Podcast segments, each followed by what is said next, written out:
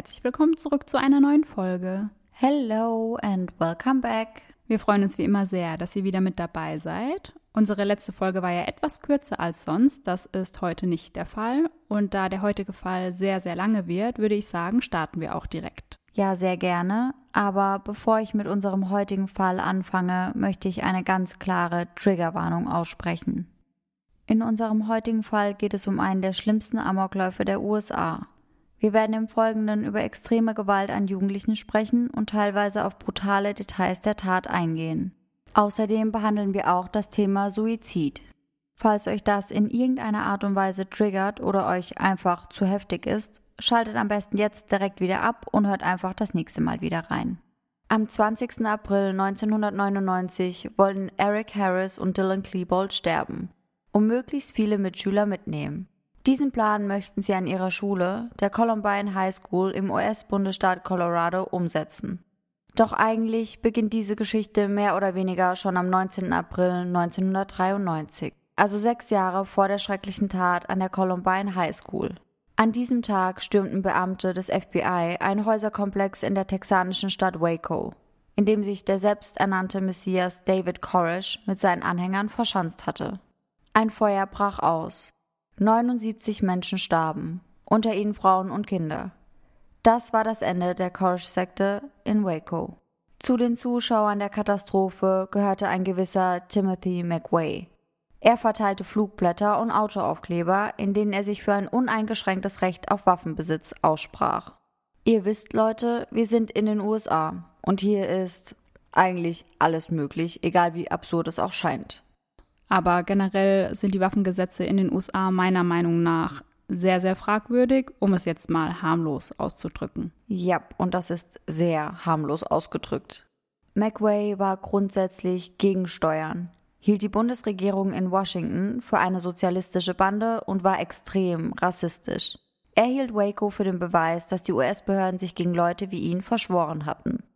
Genau zwei Jahre nach der Katastrophe also am 19. April 1995, fuhr er einen mit Sprengstoff beladenen Lastwagen vor ein Gebäude in Oklahoma City, in dem verschiedene Bundesinstitutionen untergebracht waren.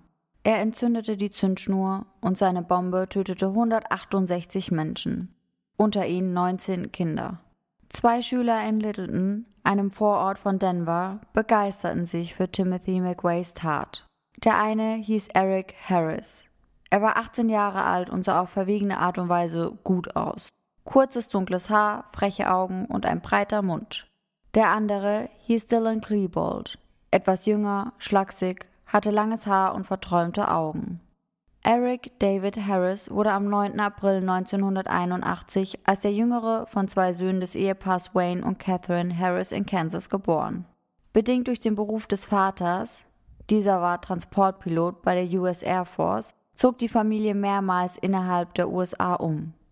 Eric empfand die häufigen Umzüge und die damit verbundenen Schulwechsel als sehr belastend. Kann ich mir vorstellen, vor allem im Teenie-Alter muss das echt schwierig sein, weil man ja jedes Mal wieder neue Freunde auch finden muss. Ja, auf jeden Fall. Und deswegen ließ sich die Familie 1993 dann auch dauerhaft in Littleton nieder. Erics Vater arbeitete nach seinem Ausscheiden aus dem Militärdienst für ein Flugsicherheitsunternehmen und seine Mutter war bei einer Catering-Firma beschäftigt. Als Kind spielte Harris Fußball und Baseball in der Little League. Kindheitsfreunde beschreiben ihn rückblickend als schlauen, schüchternen, respektvollen und eigentlich ganz normalen Jungen, der nicht so zu sein schien, wie die Medien ihn nach dem Amoklauf darstellten. Dylan Klebold kam am 11. September 1981 in Lakewood, Colorado zur Welt, wuchs in Littleton auf und hatte wie Harris einen drei Jahre älteren Bruder. Dylan galt als hochintelligent, zeigte eine außergewöhnliche Begabung für Mathematik. Also fast wie du, Regi. Oh, danke, dass du mich daran erinnerst. Immer wieder gerne. Er wurde ein Jahr vorzeitig eingeschult und in der Grundschule nahm er an einem Programm für besonders talentierte Kinder teil. Er spielte ebenfalls Fußball und war Pitcher in der Little League. Seine Eltern duldeten keine Waffen in ihrem Haushalt. Bekannte beschreiben ihn später als sehr schüchternen, sanftmütigen Jungen mit geringem Selbstwertgefühl, der sich leicht gedemütigt fühlte und schlecht verlieren konnte. Harris und Klebold lernten sich 1993 auf der Ken Carroll Middle School kennen und wurden enge Freunde. In ihrer Freizeit beschäftigten sie sich häufig mit Computern, dem Internet und Videospielen. Ab 1995 besuchten sie die Columbine High School. In der sozialen Hierarchie der Schule standen sie nicht ganz so weit oben, entgegen einigen Medienberichten waren sie jedoch keine Einzelgänger. Sie hatten einen vergleichsweise großen Freundeskreis, der vor allem aus Nerds und Computerfreaks bestand. Beide Täter hatten keine feste Freundin und äußerten sich in ihren Aufzeichnungen frustriert über ihre nicht erwiderten Gefühle für verschiedene Mädchen. Während Dylan zu schüchtern war, um Mädchen anzusprechen, wurde Eric häufiger mal abgewiesen. Zum Jahrestag des Feuers im Waco und dem Terroranschlag von Oklahoma planten die beiden Jugendlichen, ihre Schule in die Luft zu jagen. Sie wollten das Attentat von Timothy McVeigh aber nicht nur nachmachen, sondern sie wollten es überbieten. Ungefähr 2000 Schüler besuchen die Columbine High School. Am 19. April 1999 sollten möglichst viele von ihnen sterben.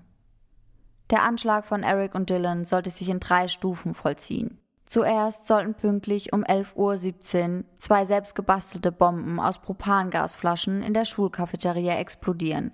Zu dieser Zeit sollte in der Cafeteria am meisten los sein. Alleine diese Bomben hätten schon Hunderte von Menschen getötet. Ach krass, und die haben diese Bomben selbst gebaut. Ja, genau, also später stellt sich dann heraus, dass sie die Bomben bei sich zu Hause gebaut haben. Eric hatte dafür sogar eine Tabelle mit ihren Fortschritten angefertigt. Was denkst du denn, wie viele Bomben die Jungs innerhalb von einem Monat gebaut haben? Puh, ich würde jetzt mal vermuten zehn vielleicht. Hm, aber das ist ganz schön untertrieben. Die beiden haben insgesamt 23 Bomben in einem Monat gebaut. Was?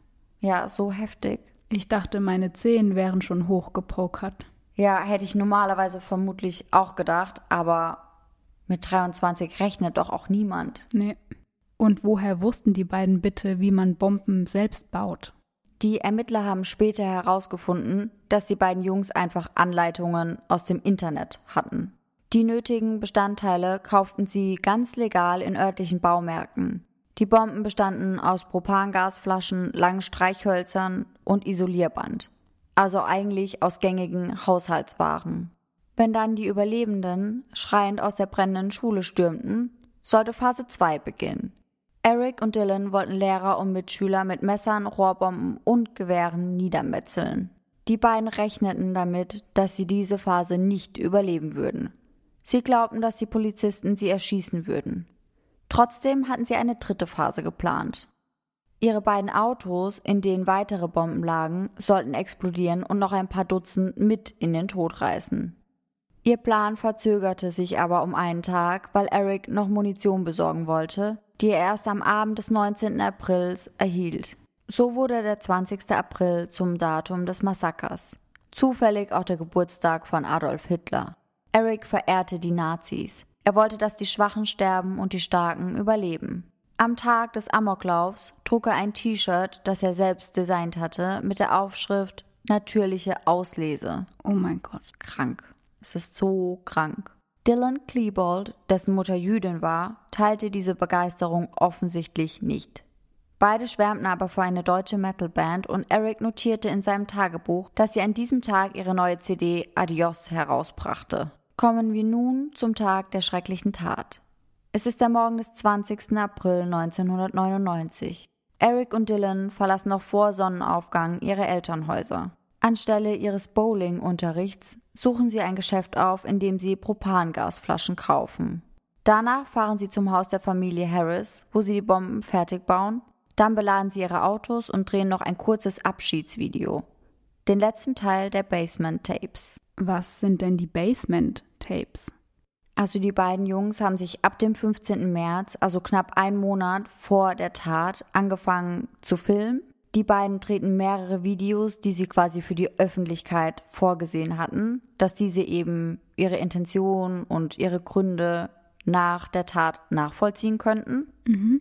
Auf den Bändern präsentierten sie sich als ihre selbst ausgedachten Alter Egos. Eric war Rap und Dylan war Wodka. Und sie sprachen über ihren Anschlagsplan sowie über ihre Beweggründe. Die Videos wurden als Basement Tapes bekannt, weil sie überwiegend im Keller des Hauses der Familie Harris gedreht wurden. Eric und Dylan waren damit die ersten Amokläufer, die sich selbst medienwirksam als Antihelden inszenierten und quasi eine eigene Marke aus sich selbst kreierten. Das taten sie, indem sie ihr Gedankengut über das Internet verbreiteten, kulturelle Bezüge zu Musik, Film sowie Videospielen herstellten und der Nachwelt zahlreiche Aufzeichnungen sowie Skizzen hinterließen. Nachdem sie eben das letzte Video gedreht hatten, fahren sie dann getrennt zu einem nahegelegenen Park, wo sie eine Bombe platzieren. Sie haben den Zeitzünder dieser Bombe auf 11.14 Uhr eingestellt. Die Explosion dieser Bombe sollte die Polizei zunächst vom eigentlichen Tatort ablenken. Gegen 11.10 Uhr erreichten die Täter den Südparkplatz der Columbine High School. Es ist ein ganz normaler Morgen an der Columbine. Zu diesem Zeitpunkt befinden sich schätzungsweise rund 2000 Schüler und 140 Angestellte auf dem Gelände der Schule. Dylan parkt sein Auto direkt vor der Schulcafeteria. Eric parkt knapp 100 Meter entfernt in der Nähe des Schülereingangs. Brooks Brown, ein Schüler der Columbine, sah Eric ankommen, ging auf ihn zu und fragte ihn, warum er an diesem Morgen nicht im Unterricht erschienen sei. Laut Brooks habe Eric geantwortet, dass dies keine Rolle mehr spiele und ihn aufgefordert, das Schulgelände zu verlassen. Brooks kam dieser Aufforderung nach. Wie viel Glück hatte der, bitte? Ja, habe ich mir auch gedacht. Vor allen Dingen, dass er halt wirklich auch der Aufforderung nachgekommen ist. Ich ja. weiß nicht, ob ich das gemacht hätte. Man hätte ja auch einfach denken können, ach, der labert und ich gehe wieder rein oder so. Ja, ich hätte das wahrscheinlich gedacht.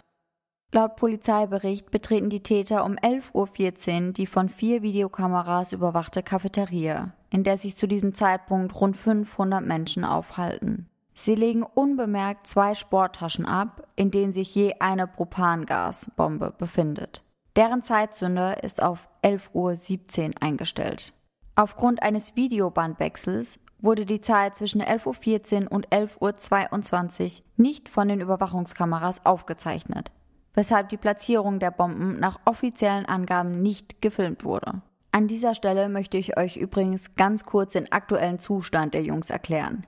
Die beiden genießen es anscheinend, sich selbst zu inszenieren. Schon in ihren selbstgedrehten Videos zeigen sie sich häufig mit umgedrehten Baseballcaps, Sonnenbrillen und in langen schwarzen Trenchcoats. Am Tattag verbargen sie unter diesen Mänteln ihre Waffen und trugen die selbstdesignten T-Shirts. Außerdem teilten sie sich ein paar schwarze, fingerlose Handschuhe, wobei Eric den rechten und Dylan den linken Handschuh anzog. Das Ganze sieht also irgendwie aus wie in einem schlechten Film, muss man ganz ehrlich sagen. Nachdem die Jungs die Bomben in der Cafeteria platziert hatten, kehren sie zurück zu ihren Autos. Dort bewaffnen sie sich und warten auf die Explosion. Aufgrund eines technischen Fehlers bleibt diese jedoch aus. Daher änderten sie spontan ihren Plan. Gemeinsam gehen sie zum oberen Ende der Treppe zum Westeingang der Schule. Um 11.19 Uhr eröffnen sie das Feuer auf die Schüler, die sich dort aufhalten. Ohne Warnung ziehen sie ihre Waffen unter ihren Trenchcoats hervor.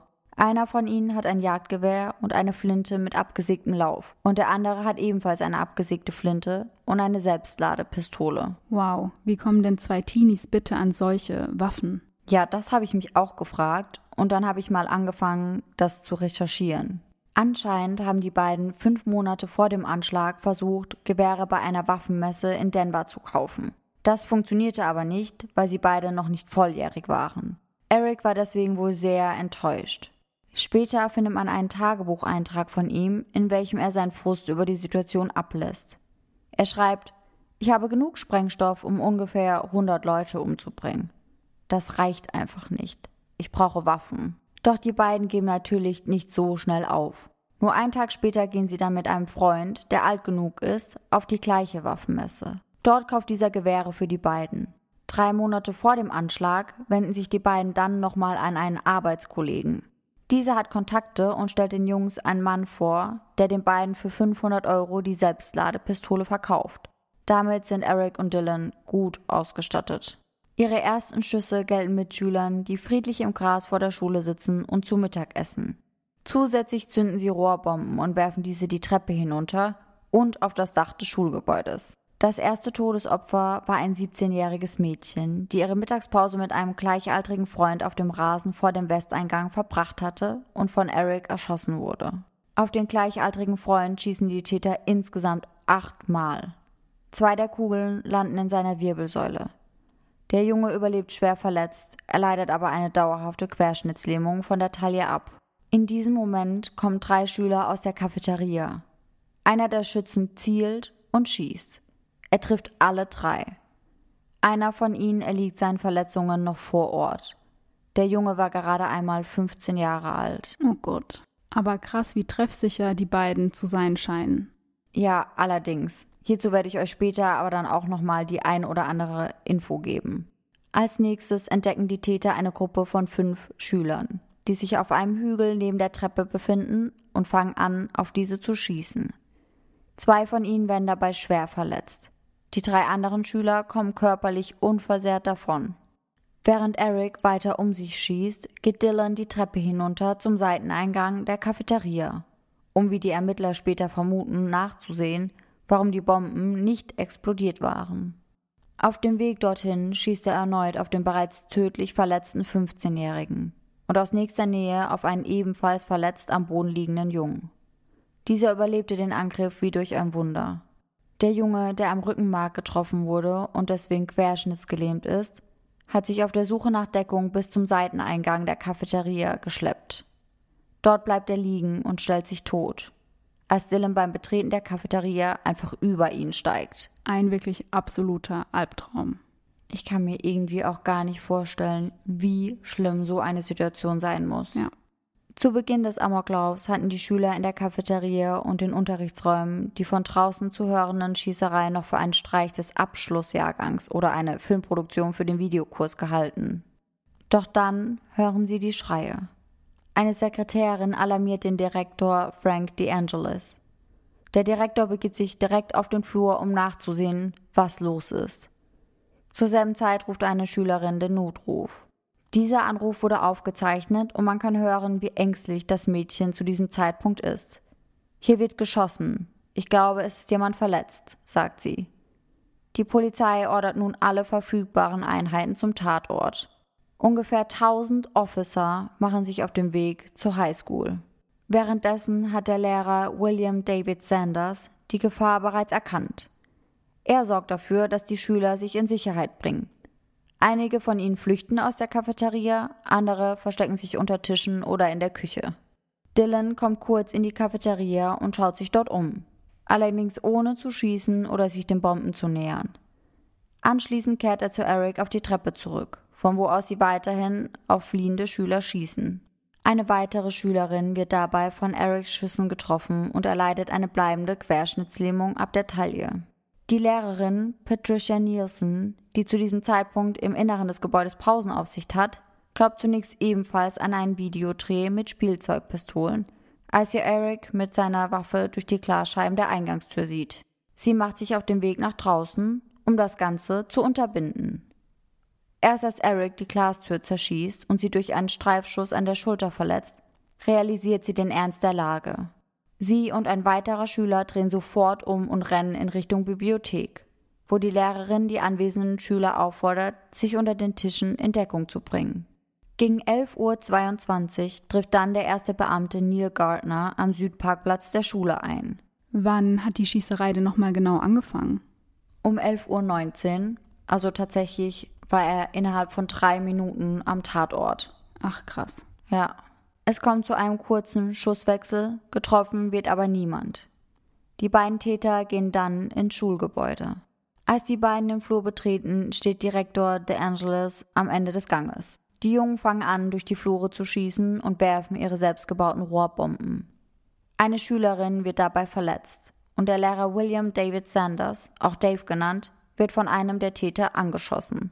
Der Lehrer war gerade damit beschäftigt, Schüler zu warnen und sie in Sicherheit zu bringen. Mit der Hilfe eines Kollegen konnte er sie schwer verletzt in einen Klassenraum retten. Dort verbarrikadiert er sich mit diesem und ein paar Schülern. Kurz darauf betreten die beiden Täter die Bibliothek, wo sich zu diesem Zeitpunkt Nielsen, drei weitere Angestellte und über 50 Schüler unter den Tischen versteckten. Nielsen hatte bereits zuvor den Notruf gewählt und war immer noch in der Leitung. Daher wurden die folgenden Ereignisse, Schüsse, Explosionen und der Wortwechsel vom Notruf mit Schnitt aufgezeichnet. Die ersten paar Minuten der insgesamt 26 Minuten dauernden Aufzeichnung wurden später veröffentlicht und kursieren auch heute noch im Internet. Man bekommt hier zu hören, wie die beiden die Bibliothek betreten und die Lehrerin schreit. Kinder, Kopf unter den Tisch. Als ich das gehört habe, habe ich wirklich überall Gänsehaut bekommen.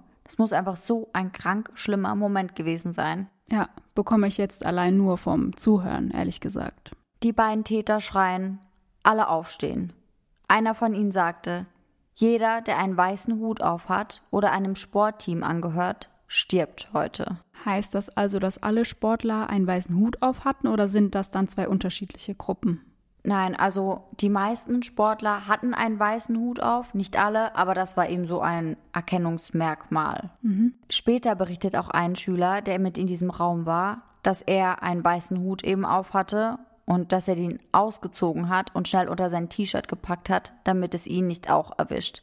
Gute Idee. Ja, aber es muss so krank schlimm gewesen sein in ja. dem Moment. Nachdem die Täter die in der Bibliothek anwesenden Schüler vergeblich aufgefordert hatten, aus ihrem Versteck hervorzukommen, nahmen sie die einzelnen Tische unter Beschuss. Insgesamt sieben Minuten schießen sie auf ihre Mitschüler. Laut Augenzeugen gaben sie sich dabei gegenseitig Rückendeckung und ihre Handlungen wirkten sehr koordiniert. Daher kam im Nachhinein die Frage auf, ob die Schüler einen bestimmten Plan verfolgten. Aber dazu kommen wir später nochmal. Kurz darauf wird ein weiterer Schüler von Dylans Schüssen tödlich getroffen. Der Schüler war gerade einmal 16 Jahre alt. Danach schießen die Täter durch die Bibliotheksfenster auf die inzwischen vor dem Schulgebäude eingetroffenen Polizeikräfte, treffen aber niemanden. Die Polizei erwidert das Feuer, weswegen sie sich dann von den Fenstern zurückziehen. Dann beginnen sie erneut unter die Tische zu schießen und Sprengsätze zu werfen. Währenddessen verhöhnen und schikanieren sie lachend und krölend die unter den Tischen kauernden Schüler. Dylan verletzte mit seinen Schüssen drei weitere Schüler, die sich unter einem Tisch befanden. Einer von ihnen heißt Patrick Ireland. An dieser Stelle möchte ich übrigens darauf hinweisen, dass ich den Namen von Patrick ganz bewusst ausspreche, denn Patrick ist einer der Schüler, der überlebt hat und der auch danach Interviews zu diesem Amoklauf gegeben hat. Viele der anderen Schüler, die diese Tat überlebt haben, haben sich danach nicht mehr geäußert und deswegen wollte ich deren Namen auch einfach nicht in unserem Podcast erwähnen. Patrick bekommt zwei Kugeln in den Kopf und eine in sein Bein. Er leidet durch seine Schussverletzungen eine vorübergehende halbseitige Lähmung und verliert in den kommenden Stunden mehrmals das Bewusstsein. Später wird er in Interviews berichten, wie er diesen grauenvollen Moment durchlebt hat denn wie durch ein Wunder überlebt er. Stunden nachdem er angeschossen wurde, kommt er wieder zu Bewusstsein und schafft es, sich aus eigener Kraft zu einem der Bibliotheksfenster zu retten. Um 14.38 Uhr schafft er es, sich vom ersten Stock in die Arme von Rettungskräften fallen zu lassen. Finde ich super krass, dass er selbst mit zwei Kopfverletzungen, also zwei Schusswunden im Kopf, das noch irgendwie geschafft hat. Ja, da sieht man mal, wie groß der Überlebenswille dann irgendwann werden kann. Ja, total. Nachdem sie auf Patrick geschossen haben, tötet Eric einen 14-Jährigen und verletzt eine weitere Schülerin schwer. Danach erschießt er eine 17-jährige Schülerin aus kurzer Distanz, wobei ihm der Rückstoß seiner Waffe die Nase bricht. Ab diesem Zeitpunkt soll er benommen gewirkt haben. Inzwischen hatte Dylan einen 18-jährigen Dunkelhäutigen unter einem Tisch entdeckt und mit rassistischen Äußerungen beschimpft. Nachdem er vergeblich versucht hatte, ihn unter dem Tisch hervorzuziehen, wurde dieser von Eric erschossen. Dylan tötete daraufhin noch einen weiteren Schüler, der sich unmittelbar neben dem zuvor erschossenen Schüler befand. Währenddessen schlägt Eric zweimal auf einen Tisch, unter den eine Schülerin gekrochen war. Irgendwann schaut er darunter und ruft Kuckuck und schießt ihr mit einer angesägten Schrotflinte mitten ins Gesicht. Oh mein Gott. Ja, es ist so abartig. Wie schrecklich ist das einfach. Ja. Danach wirft Eric eine Bombe unter den Tisch, unter dem sich die drei Schüler befinden, die bereits verletzt sind. Wir erinnern uns, einer der Schüler ist bereits auf einer Seite gelähmt und nicht mehr richtig bei Bewusstsein. Es ist Patrick Ireland. Einem der Schüler unter dem Tisch gelingt es aber, die Bombe wegzuwerfen, bevor sie dann in der Luft explodiert. Daraufhin feuert Dylan immer wieder unter einen Tisch nahe dem Eingang, unter dem sich mehrere Mädchen in Deckung gebracht haben. Dabei verletzt er zwei Mädchen schwer und tötet eine weitere. Eric schießt unter einen weiteren Tisch, wobei er ebenfalls zwei Schüler verletzt. Als einer von diesen versucht, sich aus Erics Schusslinie zu bewegen, wird er von Dylan erschossen. Anschließend tötet Eric ein weiteres 16-jähriges Mädchen. Ich muss auch ehrlich sagen, dass ich mittlerweile gar nicht mehr mitkomme, wie viele Schüler jetzt verletzt oder gestorben sind. Ja, irgendwann kommt man da auch einfach gar nicht mehr nach, weil wirklich so, so viele Leute getroffen werden, so viele Schüler verletzt und getötet werden. Da kommt man irgendwann gar nicht mehr hinterher. Schrecklich. Die Täter gestatten lediglich einem einzigen Schüler, die Bibliothek zu verlassen. Als Eric fragt, wer sich unter einem der Tische befindet, hat sich einer der Schüler zu erkennen gegeben, den beide Täter kannten. Auf seine Frage, ob sie ihn töten würden, zögerte Dylan kurz und sagte ihm dann, dass er gehen solle, woraufhin dieser natürlich davonrannte. Ein 15-jähriger Schüler war der einzige, der sich zur Wehr setzte, indem er einen Stuhl gegen Eric stieß. Daraufhin wurde er von diesem erschossen. Ein 17-jähriger war das letzte Todesopfer in der Bibliothek. Er starb, als die Täter um 11.35 Uhr mehrere Schüsse auf ihn abgaben und dabei auch zwei weitere Schüler verletzten. Obwohl die Täter genug Munition hatten, um auch die restlichen Schüler der Bibliothek zu töten, feuern sie keine weiteren Schüsse auf sie ab. Kurz darauf gelingt ungefähr 30 Schülern die Flucht durch einen Notausgang. Aber es dauert immer noch, bis die Helfer eintreffen. Währenddessen wüten die Amokläufer weiter. An eine koordinierte Evakuierung ist zu diesem Zeitpunkt nicht zu denken. Denn der Einsatz wird zusätzlich durch mehrere Faktoren erschwert. Um 11.36 Uhr verlassen die Täter die Bibliothek. Sie streifen anscheinend ziellos durch die Flure und kommen sogar an mehreren Klassenräumen vorbei, in denen sich noch viele Schüler versteckt halten. Einige von ihnen berichten später, dass die Täter durch die Türfenster Blickkontakt mit ihnen aufgenommen hatten aber keine Anstalten gemacht haben, die Klassenzimmer zu betreten. Stattdessen schossen sie in leere Räume. Um 11.44 Uhr zeichnet die Überwachungskamera auf, wie die Täter die Cafeteria betreten. Durch Schüsse und das Werfen eines Sprengsatzes in Richtung der beiden Propangasbomben versucht einer der Täter, diese doch noch zur Explosion zu bringen. Eine Tasche geht in Flammen auf. Kurz darauf wird der Feueralarm ausgelöst und die Sprinkleranlage schaltet sich ein. Schüler, die unter den Tischen saßen, laufen nun um ihr Leben und gelangen durch die Notausgänge ins Freie. Draußen bekommt die Polizei einen entscheidenden Tipp von einem der Schüler. Dieser hatte einen der Täter erkannt. Es ist ein Mitschüler, der 18-jährige Eric Harris. In einem Büro des Staatsanwaltes ergibt eine Prüfung von Eric, dass dieser bereits vorbestraft ist. In seiner Akte steht auch der Name seines Mittäters Dylan Klebold. Die beiden hatten einen Lieferwagen aufgebrochen und ausgeraubt. Beide mussten daraufhin an einem Bewährungsprogramm für nicht gewalttätige Ersttäter teilnehmen. Mit den Steckbriefen der beiden Jungs machen sie sich auf den Weg zur Columbine High. Gegen 12 Uhr hören die Polizisten, dass aus der Cafeteria Schüsse fallen. Vor dem Osteingang teilt sich das Sondereinsatzkommando in mehrere Einsatzgruppen auf. Sie wollen an verschiedenen Punkten gleichzeitig in die Schule eindringen und die Täter so einkreisen. Eine Spezialeinheit betritt kurz darauf den Ostteil der Schule. Eine weitere Einheit bewegt sich auf den Westteil zu. Die Täter befinden sich also wieder in der Cafeteria. Es wird vermutet, dass die Täter die für 12 Uhr geplante Explosion ihrer Autobomben beobachten wollten, die jedoch ebenfalls aufgrund eines technischen Fehlers ausblieb. Eine halbe Stunde später retten die Einsatzkräfte am Westeingang den 17-Jährigen, der zuvor von acht Schüssen getroffen wurde. Seit mehr als einer Stunde liegt er jetzt schon im Gras und kämpft um sein Überleben. Um 13.09 Uhr verschafft sich eine weitere Spezialeinheit durch ein Fenster in der Nähe der Cafeteria Zugang zum Erdgeschoss. Die Cafeteria steht mittlerweile unter Wasser und der Feueralarm ist immer noch extrem laut. Das erschwert die Kommunikation untereinander. In der Küche stoßen die Beamten auf etwa 30 Schüler, die sich dort versteckt hatten. Sie schleusen die Jugendlichen durch das Fenster ins Freie. Sie werden von der Polizei in Empfang genommen und durchsucht, bevor sie gehen können. Denn nach den Informationen der Polizei hatten sich die Täter umgezogen und unter die flüchtenden Schüler gemischt. Es hätte also jeder von ihnen sein können. Die Schüler müssen die Schule also zunächst mit gehobenen Händen verlassen. Machen wir nun einen kurzen Zeitsprung. Mittlerweile ist es 13.45 Uhr. Der Lehrer Dave Sanders ringt immer noch mit dem Tod. Die Schüler wollen irgendetwas unternehmen und kleben einen großen Zettel mit der Aufschrift One Bleeding to Death ans Fenster. Eine der Schülerinnen wird später aussagen, dass sie nicht verstehen kann, warum das so lange gedauert hat.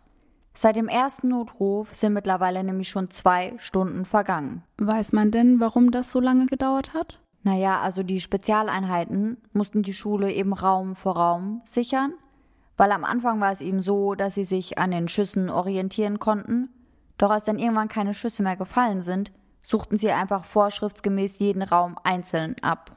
Es hätte zu diesem Zeitpunkt ja dann auch eine Geiselnahme sein können. Während die Spezialeinheiten langsam durch die Schule vorrücken, treffen sie außerdem auf Hunderte von Schülern, die sich mit ihren Lehrern in Klassenzimmern versteckt hatten. Die Beamten betraten etliche Gänge mit abgeschlossenen Türen und sie mussten teilweise die Türen aufbrechen, um die Schüler befreien zu können. In einigen Fällen dauert es außerdem, bis die Schüler sich bereit erklären, mitzukommen. Sie mussten die Schüler teilweise erst überzeugen, dass sie nicht die Bösen sind, sondern die Polizei und dass sie ihnen eben helfen wollen. Außerdem hatte die Polizei keine Lagepläne und keine Wegbeschreibungen. Es war für die Einsatzkräfte also nicht so leicht, sich in dieser riesigen Schule zurechtzufinden. Klar, das ist dann natürlich verständlich, dass man da auch behutsam vorgehen muss, gerade wenn auch keine Lagepläne da waren. Ja, eben. Und wenn es eine Geiselnahme gewesen wäre, dann rennst du da ja auch nicht wild durch die Schule, sondern schaust eben, dass du das Ganze taktisch klug quasi machst. Ja. Die Schüler, die gerettet werden können, sammeln sich an einer nahegelegenen Grundschule. Dort treffen viele von ihnen auf ihre Eltern und berichten von den schrecklichen Geschehnissen und den Augenblicken, als sie den Amokläufern gegenüberstanden. Wie erleichternd muss es denn bitte für die Eltern sein, wenn sie dann ihre Kinder wiedergefunden haben und wissen, dass die wohlauf sind? Ja, ich glaube, da fällt ihr ein riesiger Stein vom Herzen. Ja. Vor Ort wird dann berichtet, dass einer der Täter gesagt hätte, dass das die Rache sei, dafür, dass die Schüler im letzten Jahr gemein zu ihm waren. Somit kommt dann die Frage auf, ob die Schützen bestimmte Schüler im Visier hatten. Nach dem Anschlag ist in den Medien dann auch von einer Todesliste die Rede.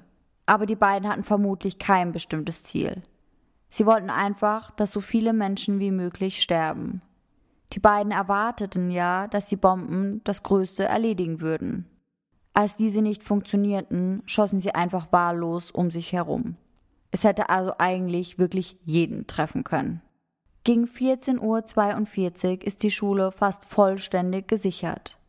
Nun erreicht die Polizei auch endlich das Labor, in welchem der Lehrer Dave Sanders seit bereits drei Stunden um sein Überleben kämpft. Während die Polizisten auf die Sanitäter warten, stirbt Sanders aufgrund seiner schweren Verletzungen. Oh nein.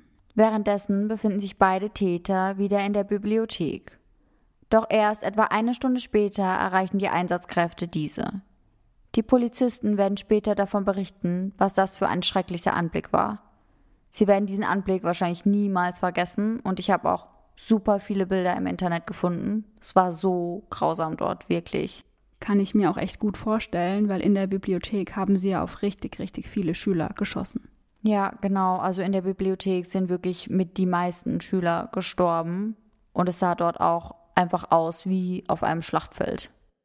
In der Bibliothek finden die Polizisten auch die Leichen von Eric Harris und Dylan Klebold.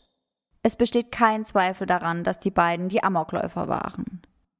Um sie herum liegen die Waffen und die Sprengkörper. Sie haben offensichtlich nebeneinander Suizid begangen, indem sie ihre Schusswaffen gegen sich selbst gerichtet haben. Eric steckte sich den Lauf in den Mund. Dylan setzt sich seine Pistole an die Schläfe.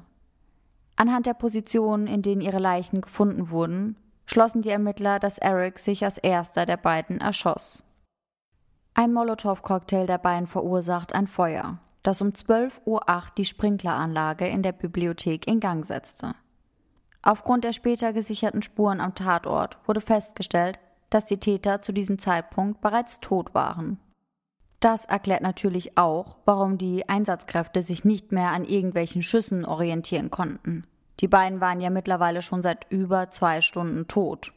Hätten sie das gewusst, hätten sie nicht Raum vor Raum abgehen müssen und auch keine Geiselnahme befürchten müssen, und dann wäre alles vielleicht etwas schneller gegangen und hätte vielleicht Lehrer wie Sanders gerettet. Ja. Eric Harris und Dylan Klebold ermordeten an jenem Tag vier Schülerinnen, einen Schüler und einen Lehrer. Dann nehmen sie sich selbst das Leben. In der ganzen Schule finden die Polizisten Patronenhülsen und Rohrbomben. Es ist die bis dahin schlimmste Schießerei an einer Schule in der Geschichte Amerikas. Die Überlebenden können die Bilder bis heute nicht vergessen, und das werden sie vermutlich auch niemals. Sie erinnern sich noch heute daran, dass die Täter Spaß beim Morden hatten. Sie lachten während des Amoklaufs, sagten großartig oder riefen Juhu, wenn ihre Kugeln ein Ziel fanden. Und ich finde das einfach so, so krank, dass du Juhu rufst, wenn du gerade einen Mitschüler von dir umgebracht hast. Das kann man sich nicht vorstellen. Und das macht es irgendwie auch noch schlimmer, dass man weiß, dass sie dabei so richtig Spaß hatten. Ja, irgendwie kommt mir das vor, als hätten sie gedacht, sie sind in irgendeinem Videospiel oder so. Nach dem Massaker kamen Erklärungsversuche, dann Verschwörungstheorien. Außerdem kam natürlich die Frage auf, ob die Lehrer der Columbine High oder die Eltern der beiden Täter Warnsignale übersehen hatten. Noch am gleichen Abend sicherte die Polizei etliche Beweise in den Zimmern der beiden Jungs darunter Munition, Metallrohre, Zünder, gewaltverherrlichende Aufzeichnungen und Tagebücher. Außerdem mehrere Videos, die die beiden in den Monaten zuvor aufgenommen haben. Ah, okay. Die polizeiliche Ermittlung beginnt mit der Sichtung der Beweise. Sie enthalten die Antworten auf viele offene Fragen und Vermutungen. Der Journalist Dave Cullen beschäftigte sich ausgiebig mit diesem Fall und brachte sogar ein Buch über die schlimmen Ereignisse raus. Er spricht sich gegen die Theorie aus, dass die beiden gemobbt wurden und deswegen Amok liefen. Seiner Meinung nach waren Eric und Dylan alles andere als unangepasste Einzelgänger. Dass sie Außenseiter waren, war frei erfunden. Sie hatten viele Freunde und gingen auf Partys. Eric kam sogar ganz gut bei den Mädels an. Trotzdem wurden die beiden nach der Schießerei als Außenseiter dargestellt, die sich an ihren Peinigern rächen wollten. Ich habe aber auch so das Gefühl, dass bei jedem Amoklauf das als Grund genannt wird, also dass das einfach die einfachste Theorie ist, das waren Außenseiter, die wurden gemobbt und deswegen haben sie das gemacht. Ja, irgendwie wirkt das immer wie die naheliegendste Theorie oder Option. Ja. Außerdem wurde behauptet, sie seien Mitglieder der Trenchcoat Mafia. An der Columbine High gab es eine Gruppe, die sich so nannte. Aber die beiden Täter gehörten nicht dazu. Sie inszenieren sich nur als Killer in schwarzen Trenchcoats. Das kann man auch auf einem Auftragskiller-Video sehen, das die beiden im Filmatelier der Schule gedreht haben. Dieses Video war ein Schulprojekt und bezog sich auf einen Aufsatz von Eric mit dem Titel Trenchcoat Mafia.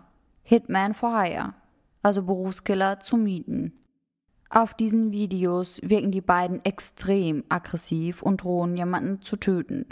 Man kann sich auch Ausschnitte davon auf YouTube anschauen. Und die beiden sind schon sehr, sehr aufgebracht und wirklich aggressiv einfach. Ja, du hast mir ein paar Ausschnitte aus den Videos gezeigt und ich fand die auch super, super heftig und es kommt gar nicht so rüber, als würden die das einfach nur spielen, sondern als würden sie das total ernst meinen. Ja, irgendwie wirkt es einfach so, als würden sie diese Aussage, die sie da bringen, einfach leben. Ja. Dieses Video beunruhigte damals aber nicht wirklich jemanden. Zwei Monate nach diesem Video schreibt Dylan dann einen Aufsatz über einen Amokläufer in einem Trenchcoat. Seine Lehrerin bestellt daraufhin seine Eltern in die Schule. Die Eltern versprachen sich darum zu kümmern, und damit hatte sich die Sache dann auch schon wieder erledigt. Denn Dylan gibt einfach vor, dass alles nur Fiktion sei. Die beiden Jungs bedienen sich später erneut im Filmatelier der Schule, um ein weiteres Video zu drehen.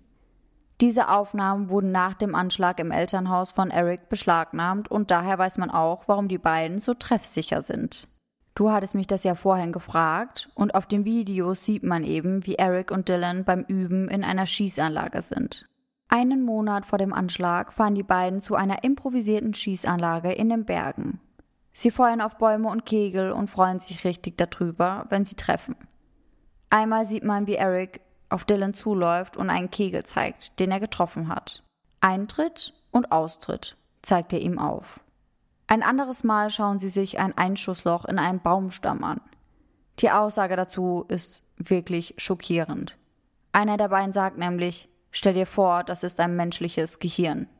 Unfassbar. Ja. Aber auch super heftig, dass das irgendwie keiner mitbekommen hat oder dass bei dem Aufsatz einfach nicht entsprechend reagiert wurde, weil ich meine, das ist doch ein richtiges Warnzeichen. Ja, also ich fand das auch super, super heftig und kann gar nicht nachvollziehen, warum das nicht ernst genommen wurde. Ich kann mir höchstens vorstellen, dass die Eltern halt dachten, ja, mein Kind ist zu so etwas nicht in der Lage und dass der Aufsatz vielleicht durch irgendeinen Film herrührt oder durch irgendwelche Videospiele oder so etwas.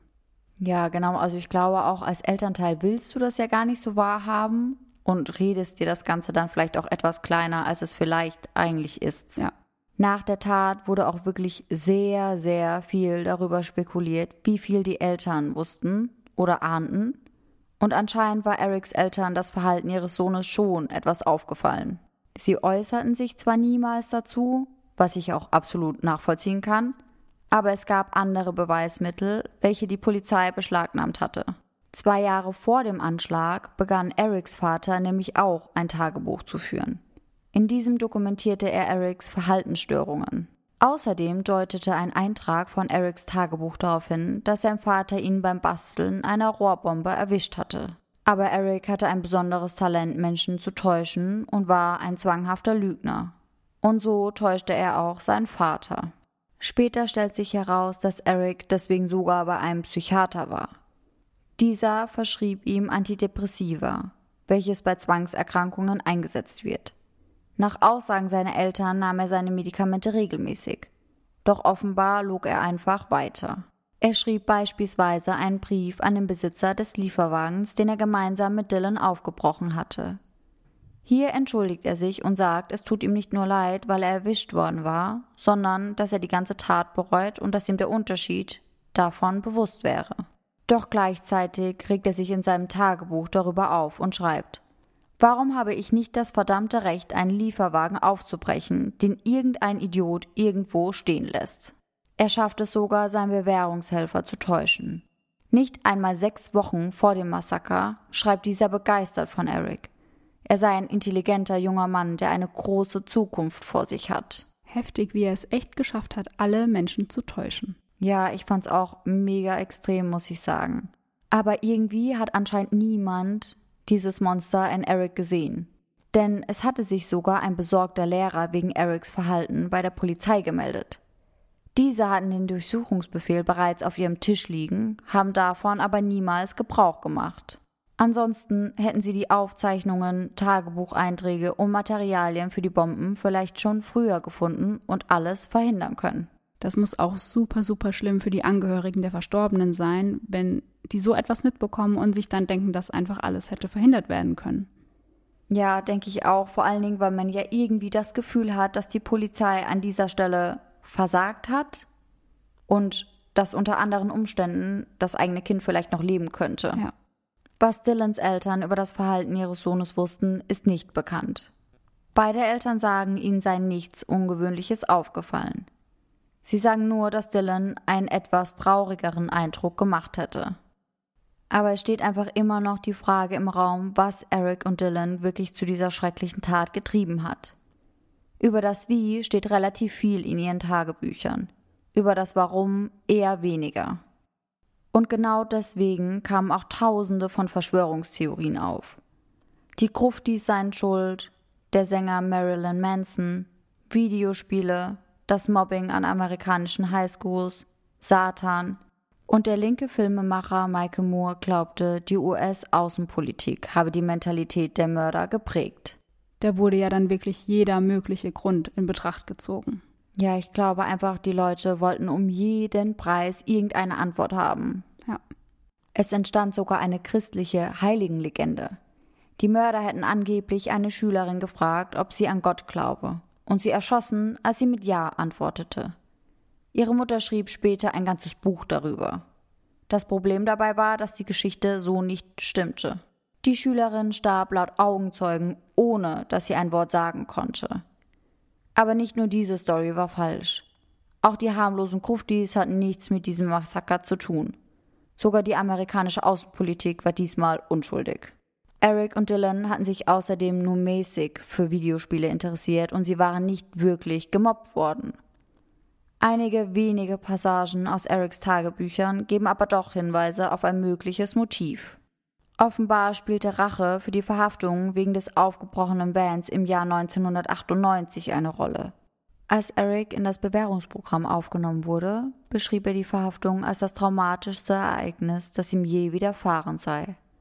Zu diesem Zeitpunkt fing er auch an, Tagebuch zu führen. Seine allererste Zeile lautet Ich hasse die ganze verdammte Welt. Und dann begann er zu planen. Im selben Monat bezog sich auch Dylan auf die Verhaftung. Er schrieb Wir die Götter werden es genießen, Feinde zu töten. Sprengsätze zu zünden, Polizisten abzuknallen. Meine Rache für den Vorfall im Januar wird göttlich sein. Der Psychologe Twain Fusilier, der für das FBI arbeitete und dessen Sohn selber an die Columbine High ging, er überlebte übrigens unverletzt, beschäftigte sich ausgiebig mit den Tagebüchern und Aufzeichnungen der beiden Täter. Er ist der Meinung, dass Eric und dadurch auch indirekt Dylan sich als allen überlegen empfanden. Er denkt, Eric Harris war ein Psychopath. Auf seiner Internetseite, die Eric übrigens führte, schildert er immer wieder seine Bewunderung für Charles Darwins Theorie der natürlichen Auslese. Ach, deswegen auch das selbstbedruckte T-Shirt, das er während der Tat trug. Genau. Und er schrieb dazu auch, dass natürliche Auslese das Beste sei, was der Erde je passieren konnte. Weg mit all den dummen und schwachen Organismen. Eric fantasierte darüber, wie er am liebsten ein riesiges Videospiel mit der Menschheit spielen würde. Wer es schafft zu überleben, der lebt, und wer nicht, der eben nicht. Da sind wir dann wieder bei dem von vorhin, wo ich meinte, mir kommt es vor, als wäre das Ganze einfach ein riesiges Videospiel für die beiden, als sie dann Juhu rufen, wenn sie jemanden treffen. Ja. Die Krankenakten der beiden Täter bleiben allerdings unter Verschluss. Doch es gibt Anzeichen dafür, dass die beiden wirklich ernste psychologische Probleme hatten. Während Dylan lauthals seine angebliche Überlegenheit bekundete, zeugen Tagebucheinträge von seinem eher geringen Selbstwertgefühl. Seine Tagebücher handeln überwiegend von Liebe. Dylan zerfloss geradezu vor Liebe. Zum Beispiel schrieb er an einer Stelle begeistert, er hätte das Mädchen seiner Träume gefunden, und einen Monat später wollte er dann plötzlich sterben, weil das Mädchen nicht einmal wusste, dass er existierte. Auf den letzten Seiten zeichnet Dylan dann nur noch Herzen. Rote Herzen und das Zeichen für Unendlichkeit. Also mit solchen Einträgen hätte ich jetzt definitiv nicht gerechnet. Nein, ich auch nicht, überhaupt nicht. Hinter Erics unauffälliger Maske verbarg sich hingegen ein wütender, verblendeter Teenie. Eric war einfach unheimlich wütend und hatte überhaupt kein Gewissen. Er war ein Mensch, der keine Gefühle für andere Leute hatte. Es war ihm einfach egal, ob er anderen wehtat. Er wollte Menschen sogar verletzen. Er wollte jedem schaden. Seine Notizen handeln von nichts als Hass und Verachtung für den Rest der Menschheit. Alles Dummköpfe. Hoffentlich würden sie sich selbst bald auslöschen.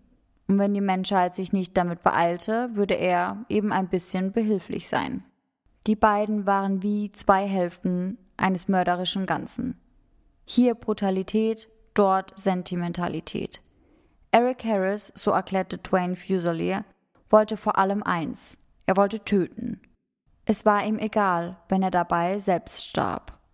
Dylan hingegen wollte vor allem sterben. Er nahm aber in Kauf, wenn auch andere dabei starben. Schlussfolgernd lässt sich sagen, dass es in den Monaten vor der Tat die Möglichkeit gegeben hätte, den Plan aufzudecken und die Tat so zu verhindern. Aber der Informationsaustausch zwischen Polizei, der Schule und den Eltern war eher schlecht weswegen das Vorhaben der beiden unentdeckt blieb. Hätte man die Informationen vorher zusammengetragen, hätte sich ein extrem alarmierendes Gesamtbild ergeben.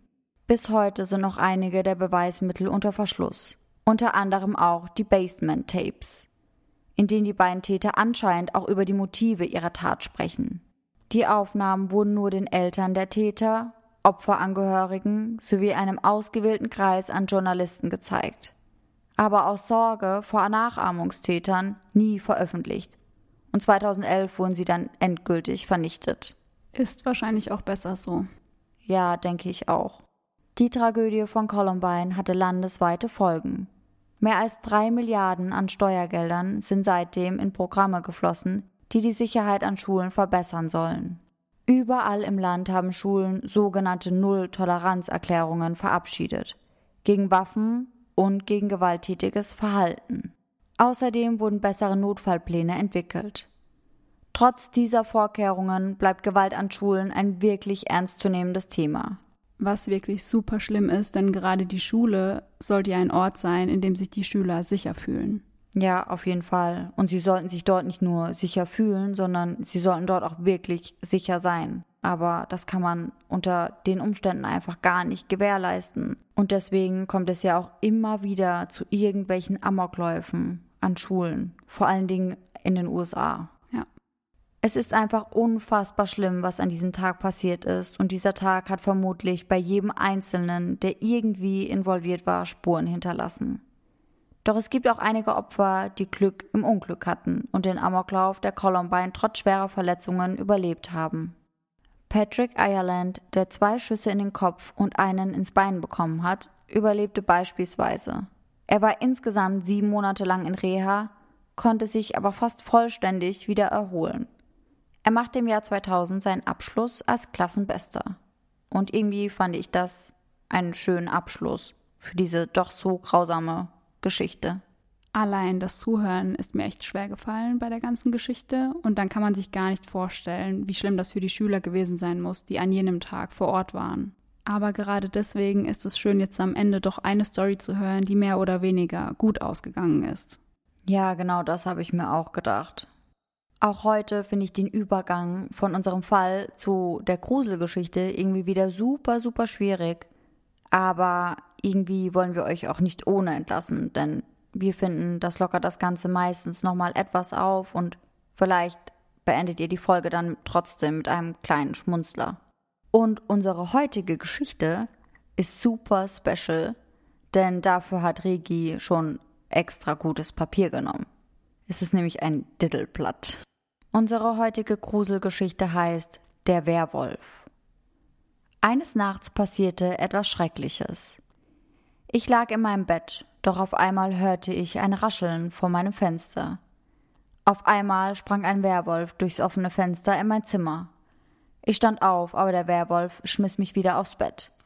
Das letzte, was ich sah, war, dass der Werwolf die Tapete zerrissen hat. Dann schlief ich ein.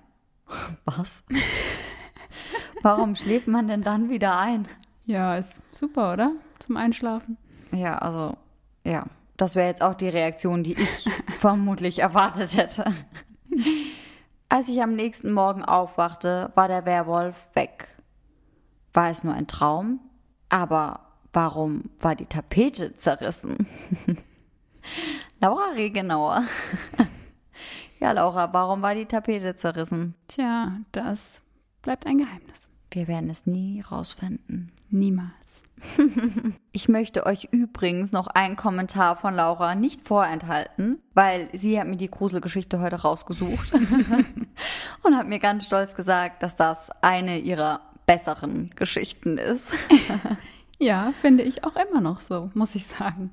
Ja, vielleicht eine deiner besseren. Ja. Nicht unbedingt, was die Rechtschreibung angeht, aber ansonsten vielleicht ein kleines bisschen. Ja, oder? Ja. Dann hoffen wir, dass wir uns alle nächste Woche wieder hören und wie immer schöne Träume. Und passt auf jeden Fall auf, dass ihr euer Fenster zumacht, nicht dass in der Nacht ein Werwolf reinkommt. Ja, ganz wichtig. Also bis dann. Tschüss. Tschüssi.